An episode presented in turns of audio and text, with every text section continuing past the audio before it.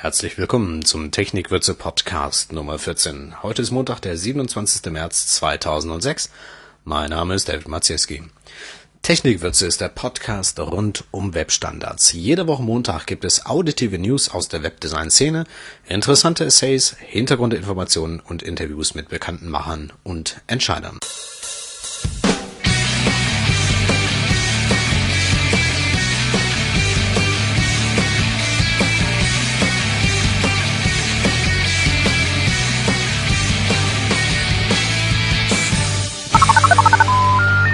Sorry, the number you have dialed is not in service at this time. Wie blöd abhängig wir von Strom sind, das habe ich gerade eben gemerkt, denn wir hatten eben in ganz Hannover einen totalen Stromausfall und nichts ging mehr. Deswegen ist dies die zweite Aufnahme vom Technikwitze Podcast Nummer 14. Heute geht es um Webeditoren. Welcher ist der richtige? What you see is what you get ist das Stichwort. Was du siehst, wirst du bekommen. Und meint nichts anderes, als wenn man mit äh, Microsoft Word eine Webseite erstellt, mit Microsoft Frontpage oder auch mit Adobe Photoshop und äh, lässt dann via Generator die HTML-Webseite generieren, also automatisiert bereitstellen. Im Layout-Modus mag das zwar ganz interessant sein und es mag auch sehr bequem sein, wenn man sich die Webseiten daraus generieren lässt, nur das, was dabei rauskommt, hat bei weitem nichts mit Standards, Barrierefreiheit oder was auch immer zu tun. Die Webseiten sind in Tags eingeschlossen, die es nicht gibt. Äh, Tabellen gibt es dort en masse, aber nicht für die Darstellung tabellarischer Inhalte, sondern nur für Krummelcode und irgendwelchen komischen Grafiken, die irgendwie platziert werden sollen. Das heißt, Finger weg von What You See is What You Get Editor. Die Alternative kann nur sein, Texteditor. Und beim Texteditor gibt es natürlich gravierende Unterschiede.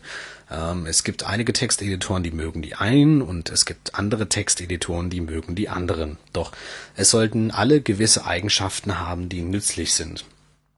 Ähm, als erstes fällt mir ein der Texteditor in Reinkultur. Das wäre zum Beispiel Notepad oder TextEdit, wo ihr ganz normal einfach in auf einem weißen Blatt Papier sozusagen from the scratch eure Webseite erstellt und ganz einfach mit den ganz normalen Textwerkzeugen ähm, dort was programmiert bzw. auszeichnet. Ähm, das Ganze hat eben den Vorteil, dass ihr euch auf den Quelltext konzentriert. Der Nachteil ist, ähm, ihr habt keinen wirklichen Übersicht über euren Quelltext. Es sei denn, ihr habt ein sehr gutes Auge. Ihr habt keine Hilfe und äh, der Komfort ist völlig dahin.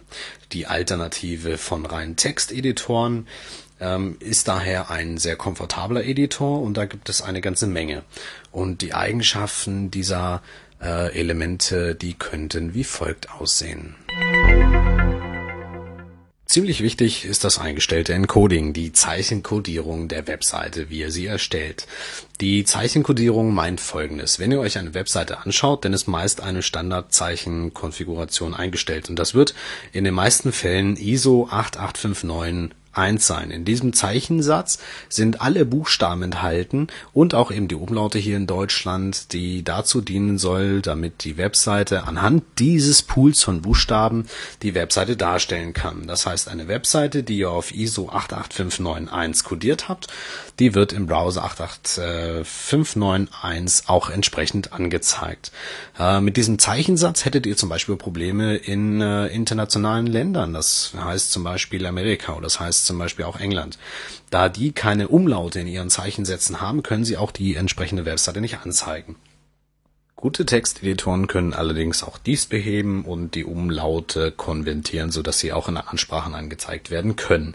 Nur das ist nicht wirklich mega professionell. Mega professionell wäre in meinem Sinne ein wirkliches Encoding. Es gibt zum Beispiel den internationalen Standard Unicode äh, namens UTF-8. Mit dem UTF-8-Standard sind mehr Zeichensätze, internationale Zeichensätze enthalten, als zum Beispiel bei uns in der ISO 88591.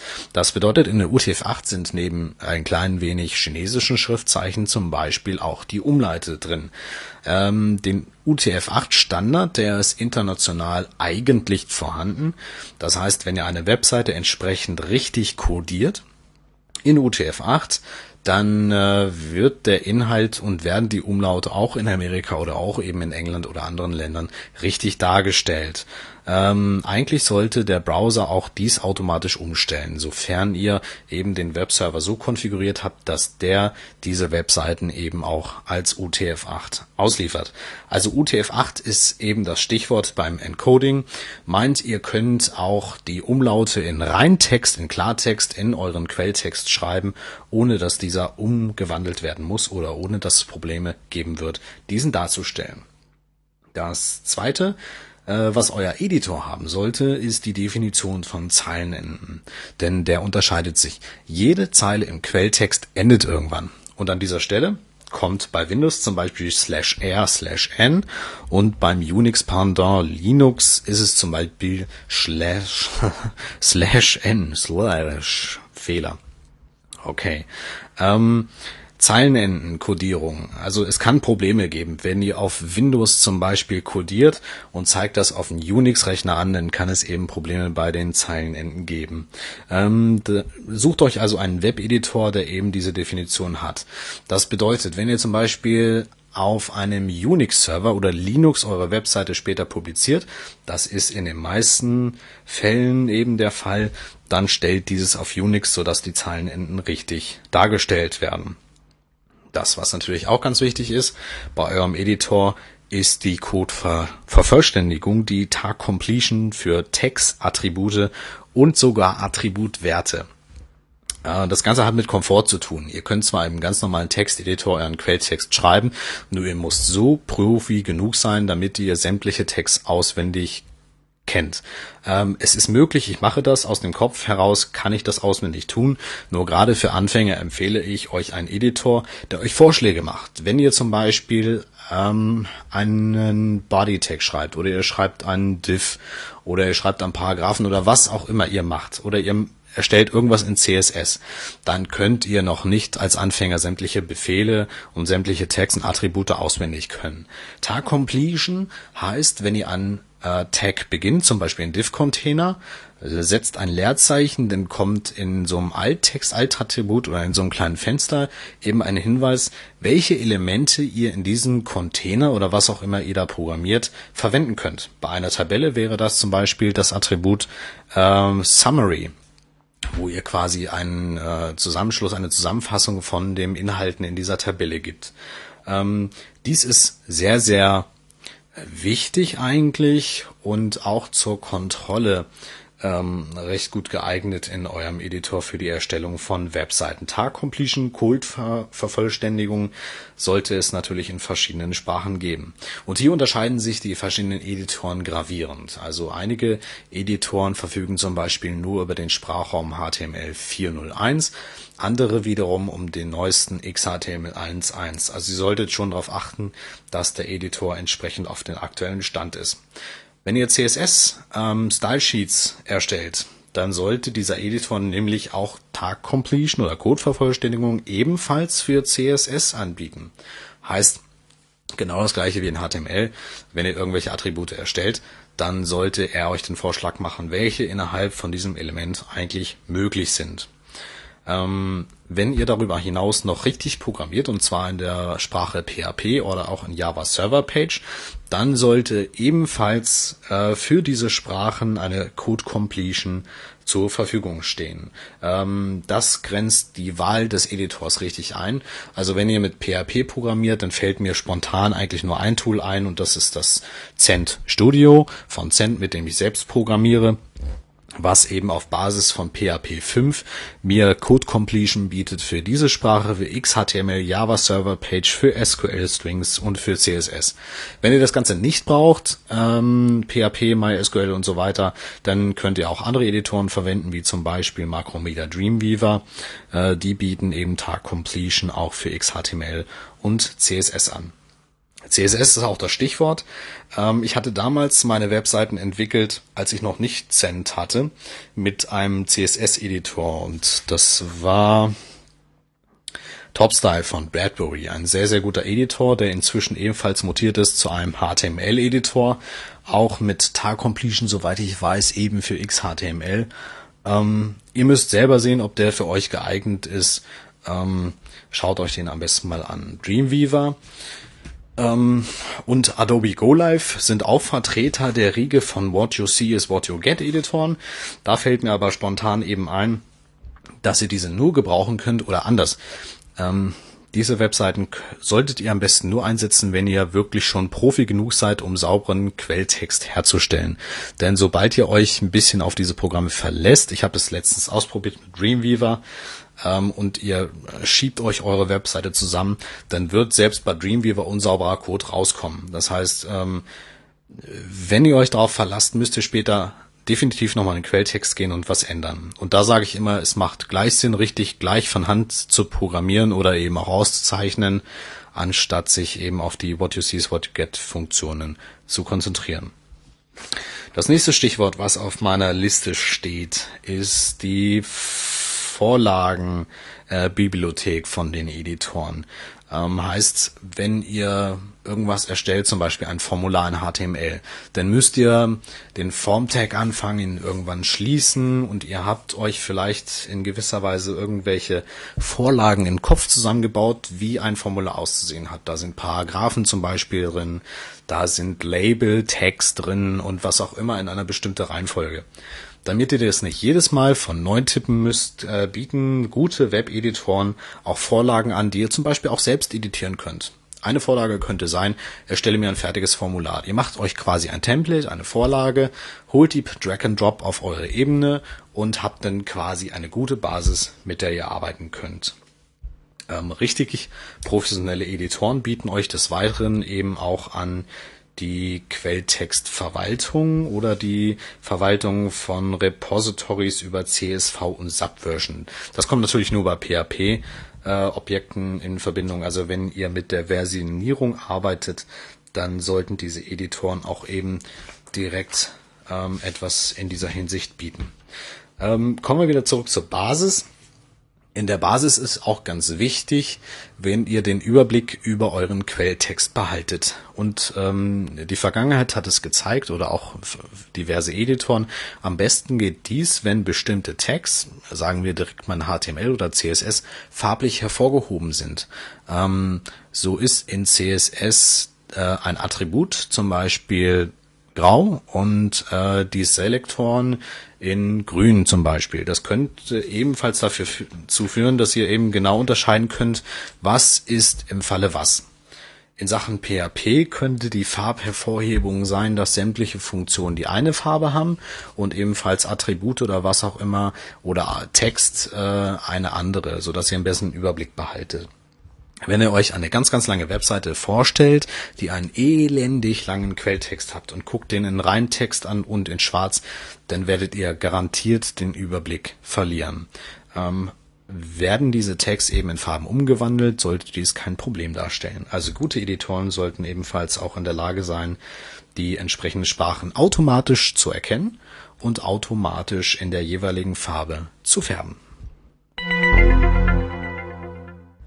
Das Ganze zusammenfassen. Bleibt festzuhalten, Finger weg von What You See is What You Get Editoren. Es sei denn, in diesem Pendant Dreamweaver und Adobe Go Live könnt ihr den Quelltext eben auch selbst schreiben. Übrigens, die Engine in Dreamweaver von Macromedia, heute Adobe, ist das Programm Macromedia Homesite. Das ist damals erfunden worden von der Firma Allaire. Die wurde aufgekauft von Macromedia und die hat ein ganz geiles Produkt eben damals draußen gehabt, das war Homesite. Ist heute noch zu kaufen, wird aber kaum noch promoted. Ähm, dies ist zum Beispiel ein Editor, womit ihr ganz sauber HTML mit Tag Completion, mit Farbhervorhebung benutzen könnt. Ähm, 90% davon sind in Dreamweaver eingebaut, das heißt eigentlich schon eine gute Basis. Adobe Go Live, mit dem Programm habe ich mich noch nicht großartig beschäftigt, sollte vom Umfang her aber fast genauso gut sein wie Dreamweaver. Nach dem Zusammenschluss von Adobe und Macromedia bleibt mal abzuwarten, welches dieser Programme weiterhin bestehen wird. Ich tippe auf Dreamweaver. Microsoft Frontpage. In diesem Falle kann ich euch überhaupt nicht empfehlen, gehört zur Riege von Webeditoren. Von den Fingern, die Finger solltet ihr auch ebenfalls lassen von ähm, Word oder anderen ähm, Textschreibprogrammen, die in der Lage sind, Webseiten zu erstellen. Auch das sehr professionelle Programm InDesign von Adobe, was dazu gut ist, um richtig Printprodukte in professionellster Qualität zu bieten. Die können auch Webseiten erstellen, aber auch das, was da rauskommt, ist eigentlich Müll. Ähm, es gibt noch eine ganze Menge weitere Editoren, ähm, dessen Namen mir jetzt garantiert nicht einfallen. Am besten, ihr schaut wirklich, welche Attribute hat welcher dieser Editoren von denen, den ich euch heute erzählt habe. Das wäre das Encoding, die Zeichenkodierung, die Definition von Zeilenenden, die Codevervollständigung Tag Completion, die Farbhervorhebung für CSS, XHTML, das geläufigste oder auch wenn ihr programmiert PHP und SQL, die Vorlagen und die Quelltextverwaltung für PHP-Projekte. Ähm, im Grunde genommen steht auf jeder Webseite, was jeder Editor bietet. Ähm, ladet euch eine Testversion runter, schaut es euch an und wenn es euch gefällt, kauft es, installiert es. Ihr macht da garantiert nichts falsch. Feedback.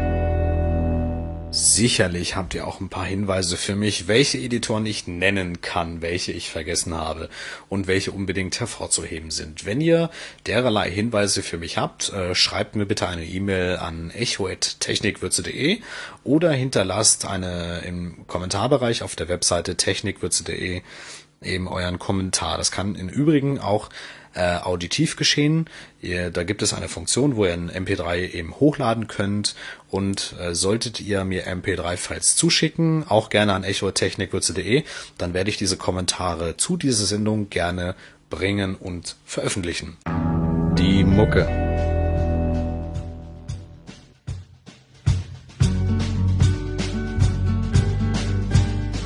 Das war Technikwürze 14, euer Podcast rund um Webstandards. Für euch gibt's noch ein bisschen Musik von Brad Phillips mit dem Song Concretes aus dem Podsafe Music Network. Mein Name ist David Marzeski und wir hören uns wieder nächste Woche Montag mit neuen Themen rund um Webstandards und um die Bereitstellung von barrierefreien Webseiten. Bis dahin. Isolate the moment when you forced yourself to make this end. A tear, a voice, a shooting star, a last ride in that beat up car. Add up all the seasons past, subtracted by the times we asked if you could change the here and now. The answer's somewhere back in that small town.